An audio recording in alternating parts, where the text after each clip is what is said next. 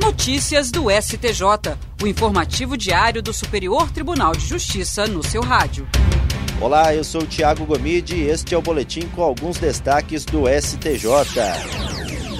O ministro do Superior Tribunal de Justiça, Reinaldo Soares da Fonseca, concedeu liminar em habeas corpus para determinar que a primeira vara regional da execução penal de Recife desconsidere a restrição imposta pelo Tribunal de Justiça do Estado e promova o exame do pedido de contagem de pena em dobro feito por um homem que esteve preso no complexo prisional do Curado. Em novembro de 2018, uma resolução da Corte Interamericana de Direitos Humanos determinou que fosse contado em dobro cada dia de pena cumprido pelos detentos no complexo do Curado e que, no caso dos condenados por crimes contra a vida ou a integridade física e crimes de natureza sexual, uma equipe profissional realizasse exames criminológicos para indicar a conveniência ou não da contagem em dobro ou sua aplicação em menor medida. No caso analisado, o Tribunal de Justiça de Pernambuco entendeu não se aplicar a remissão de pena por superlotação carcerária aos condenados por crimes contra a vida, a integridade física ou a dignidade sexual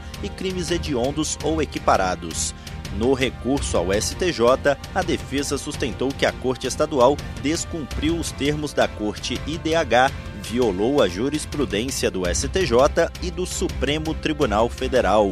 Ao conceder a liminar em habeas corpus, o relator, ministro Reinaldo Soares da Fonseca, lembrou que as turmas de direito penal do STJ e também do STF consideram que as sentenças emitidas pela Corte IDH têm eficácia obrigatória e vinculante, além de produzir autoridade de coisa julgada internacional com eficácia direta para as partes, sendo que todos os órgãos e poderes internos do país se encontram obrigados a cumpri-las. A primeira turma do Superior Tribunal de Justiça decidiu que é possível, em acordo celebrado em ação de divórcio, dispor sobre a manutenção do ex-cônjuge como dependente em plano de saúde fechado, restrito a servidores. O caso analisado trata de uma ex-esposa de um servidor público do estado da Bahia que, após o divórcio, buscava permanecer no plano de saúde gerido pela Secretaria de Administração Estadual. O Tribunal de Justiça da Bahia, no entanto, acolheu a tese do Estado de que, ao se divorciar, a ex-esposa do servidor perdeu automaticamente a condição de dependência, já que não haveria previsão legal que amparasse a pretensão de permanecer assistida pelo plano de saúde dos servidores estaduais. No STJ, em decisão monocrática, o relator desembargador convocado Manuel Herarte reformou o acórdão do Tribunal de Origem e determinou a reintegração da ex-esposa ao plano de saúde gerido pela Secretaria de Administração Estadual. No agravo interno no recurso em mandado de segurança, o Estado da Bahia contestou a decisão, mas o colegiado da primeira turma manteve de forma unânime o entendimento do ministro relator.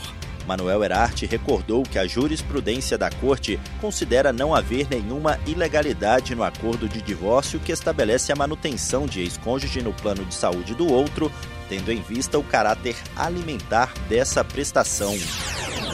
A terceira turma do Superior Tribunal de Justiça decidiu que a aquisição de metade do imóvel não impede o reconhecimento da uso capião especial urbana. No caso analisado, um casal ajuizou a ação de uso capião urbana, alegando estar há mais de cinco anos na posse mansa e pacífica de um apartamento situado no Rio de Janeiro, além de preencher todos os outros requisitos do artigo 1240 do Código Civil. Em primeira instância, a ação foi julgada improcedente. O Tribunal de Justiça do Rio de Janeiro negou o provimento à apelação do casal sob o entendimento de que os recorrentes não cumpriam um dos requisitos para a aquisição da propriedade com fundamento na uso capião constitucional, já que eles seriam proprietários da outra metade do imóvel em questão. No STJ, o casal alegou que reside no apartamento como se fosse dono desde 1984, após a falência da imobiliária responsável pelo aluguel. Os recorrentes sustentaram ainda que arremataram a metade do imóvel há mais de 35 anos e desde então exercem com exclusividade a posse para fins de moradia. O colegiado da terceira turma, de forma unânime, deu provimento ao recurso especial. O relator, ministro Ricardo Vilas Boas Cueva, destacou que a jurisprudência do STJ admite a uso capião de bem em condomínio desde que o condômino exerça a posse com exclusividade.